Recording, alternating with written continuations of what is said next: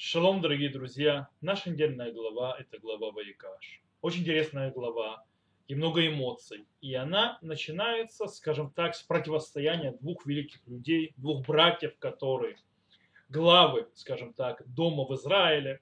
Иуда, глава дома, от которого пойдет царство, Юсеф, который э, сейчас как бы стоит в статусе э, первенца. И в конце э, слов Иуды, очень, то есть э, горячих слов Иуды, очень э, трогательных слов Иуды, мы видим, что Юсеф раскрывается своим братьям и показывает свою настоящую сущность, кто он такой. Как мы читаем, и не мог бы Юсеф удержаться при всех стоящих около него, и закричал, выведите от меня всех, и не стоял никто при нем, когда Юсеф дал себе узнать братьям своим.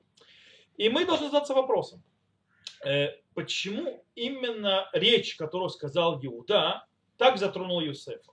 Почему именно речь это сделала так, что Юсеф в конце концов раскрылся, он не мог больше сдержаться.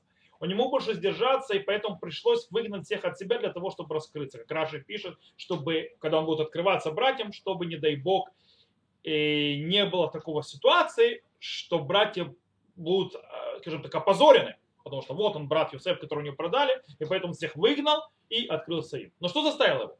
Скорее всего, в речь Иуда, то есть речь, которую сказал Иуда, не была, скажем так, приготовлена изначально. И она не использовала риторику и какие-то риторические штучки, какие-то риторические э, при, э, приемы и так далее, и так далее. Все, что произошло, это Иуда говорил от всего сердца. Иуда, пройдя целый этап, душевный этап, целый переворот, который был у него в душе, и тот путь, который он прошел, в принципе, с момента, как у него был рассказ Тамар, он стал другим человеком и начал, он говорил от всего сердца. И дело в том, что когда очень часто происходит, когда человек попадает в безвыходную ситуацию, Иуда в безвыходной ситуации, э, люди начинают очень часто делать вещи, э, которые не готовили заранее, которые не обдумывали. Эти вещи, которые делают, слова, которые они говорят, вещи, которые они делают, выходят от самого сердца. И когда они выходят от сердца, они входят в сердце другого человека. Иуда рассказывает, в принципе, то, что произошло. Он пересказывает весь рассказ, как произошли события. И вместе с этим он вкладывает в это сердце и берет на себя ответственность. И у нас очень интересный момент, э, похожий. У нас в Шира Шаим песни песне, песне, когда Дот, то есть да, возлюбленные ушел, потерялся и так далее, возлюбленная бегает и ищет э, своего возлюбленного, и она берет клятву с дочерей Иерусалима и говорит, Ашбат хамдот Иерушалайм, тим цует додима, тагидело, то есть Шухлата Гавани, то есть он говорит, я, то есть она взяла клятву с дочерей Иерусалима, если вы найдете моего возлюбленного, что вы ему скажете, что больна любовью я. И они говорят очень странную вещь. Маду тех мидога яфаба наши, маду тех мидот шикаха ашбатану. То есть, а в чем принято, то есть, чем то есть, э, возлюбленный твой лучше других, чем красивейшая из женщин.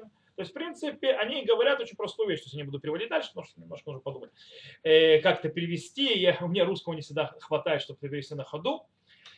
Но смысл очень простой. Эти девы Иерусалима спрашивают возлюбленную Рая, зачем тебе он нужен? Ты красивейшая женщина. Что ты за ним бегаешь? Тебя захотят, э, то есть с тобой встретят, с тобой быть многие-многие хорошие, прекрасные парни. То есть, да, чего, зачем он именно нужен тебе? Можешь другого найти. И она ему начинает отвечать, до дицах дом, до гуль мирвава, и начинает перечислять кучу-кучу его качеств, насколько он красив, насколько у него хорошее качество и так далее, и так далее. Скорее всего, возлюбленная не готовила никакого списка изначально для того, чтобы ему рассказать о всех этих качествах. Она льет из души, это идет из души, она льет и говорит э, о своем возлюбленном. И тут тоже похожая вещь происходит с Иуда. Иуда пересказывает Юсефу то, что произошло, и Иуда на базе этого, скажем так, выливает свое сердце. Дело в том, что Иуда это человек, который умеет брать ответственность за свои поступки. Например, э, когда Иуда понял, что Стамар, он ошибся, то есть, да, э, что не дал ей в жены, точнее, да, не, не дал ее в жены э, своему младшему сыну, как полагалось, по идее, по ливератному браку, и она поэтому сделала весь этот обман с блудной женщиной для того, чтобы забеременеть в конце концов да, сделай, не остаться в соломенной вдовой навеки, э, он сказал, садками мени, она была права больше, чем я. И э, дальше э, Иуда понял, что он ошибся с Юсефом. Вместо того, чтобы спасти Йосефа от братьев, которые бросили его в, в яму, что сделал э, Иуда? Он предложил его продать ишмаэлитянам. И это ошибка. Это была крупная ошибка. Нужно было изначально его спасти. Говорит братьям, его послушали. В конце концов, Иуда имел большой вес среди братьев. Э, и в предыдущей главе мы тоже видим, то есть конец предыдущей главы, мы видим, э, что Иуда берет на себя ответственность за, если кто-то из братьев украл э, кубок.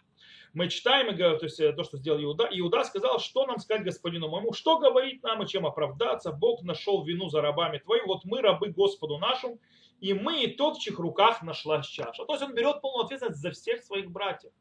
После этого, в конце своей речи, вот этой, он берет на себя также ответственность, это уже в нашей главе, за Бениамина. За Бениамина это то, что произошло, и, и говорит следующее.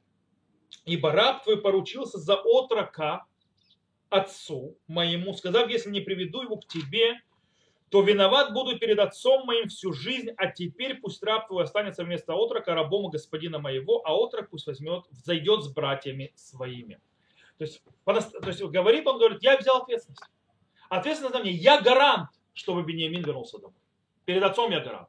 По-настоящему, если мы читаем, мы откроем предыдущую главу, и мы увидим, что Иаков, Иуда таки да предложил быть гарантом э, за, за Бениамина, но я, Иаков по-настоящему не принял предложение Иуда. То есть, э, в конце концов, этой гарантии не произошло. То есть, как бы договора гарантийного не было. Мы это читаем. И мы видим это напрямую почти, то есть, да. И сказал Иуда Израилю, отцу своему, отпусти отрока со мной, и мы встанем, пойдем, будем жить и не умрем, и мы, и ты, и дети наши, и так далее. Часть за него и моих рук потребуешь э, перед лицом твоим. Я буду я виновным перед тобой во все дни. То есть так говорит Иуда. Но что ему отвечает Яков? И сказал им Израиль, отец их, если так, то вот что сделайте. Возьмите плодов этой земли и сосуды ваши и так далее, и так далее и серебро двойное возьмите, и руку вашу серебро возвращаетесь, и брата вашего возьмите, встаньте, пойдете опять к человеку тому. То есть, в принципе, не того, несмотря на то, что э, Яков, Иуда предложил Якову, Яков, в принципе, не принял это, э, гарантийный, скажем так, договор, и сам сказал, то есть, возьмите Беньямина. То есть, Иуда не ответственен по-настоящему за Беньямина но все равно, что делает Иуда, он берет на себя полную ответственность, предлагает остаться рабом, чтобы Бениамин только ушел. Но вместе с этим, вместе с этим, э, с тем, что он берет на себя всю ответственность Иуда, он также говорит Юсефу на прямое лицо и дает ему понять, что Юсеф, ты тоже виноват в том, что здесь произошло. Ты, он еще не знает, что это Юсеф. Он говорит, ты, правитель Египта, ты виноват. Изначально Бениамин попал в Египет из-за тебя. Изначально из-за тебя он не может вернуться теперь к отцу, как мы это читаем в нашей главе. Э, но, э, я прошу прощения, я вернусь к нашим э,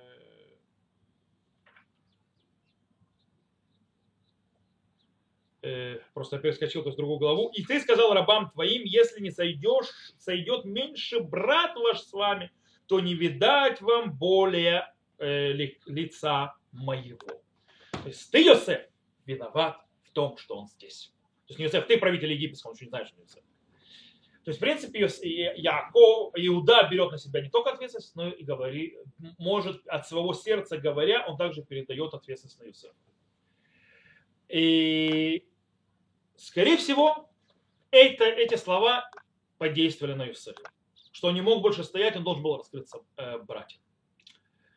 То Сефта в трактате Брахот приводит причину, почему Иуда э, получил царство. Почему, в конце концов, царство, царь Давид, и, естественно, вечное царство Давида будет именно из колена Иуда. Лота суршевит Иуда, то есть э, власть от Иуды не отойдет.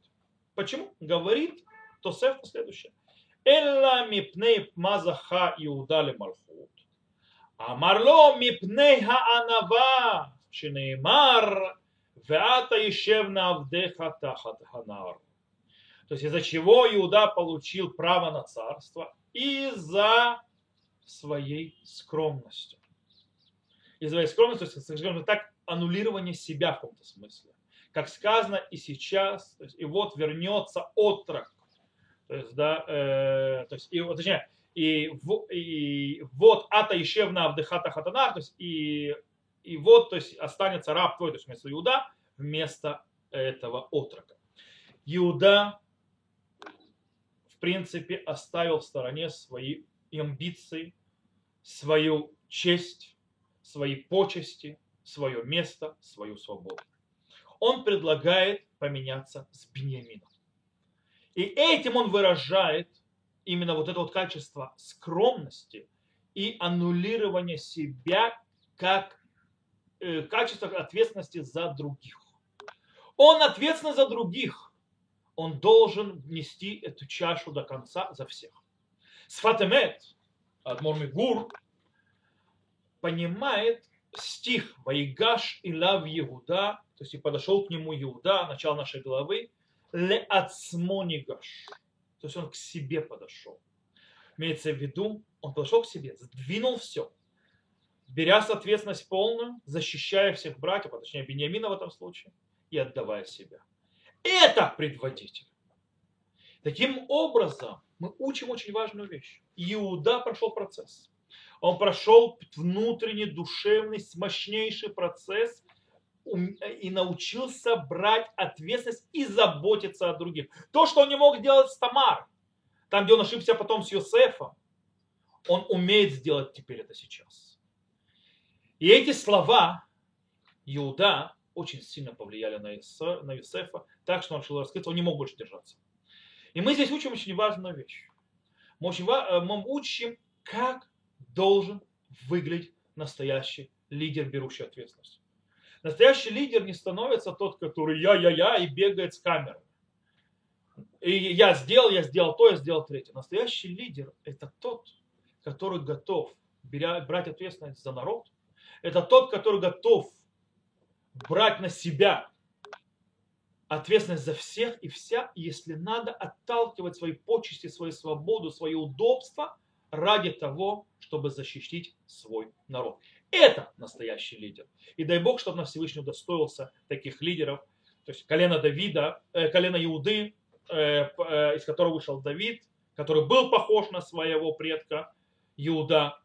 И чтобы мы удостоились это, то есть людей, людям, то есть правителям, которые несут вот этот вот э, характер, характеристику управления, ответственность и скромность, как можно скорее, чтобы в конце концов наши правители еврейские заботились о народе и меньше заботились о себе. Шаббат шалом, всего хорошего и до новых встреч.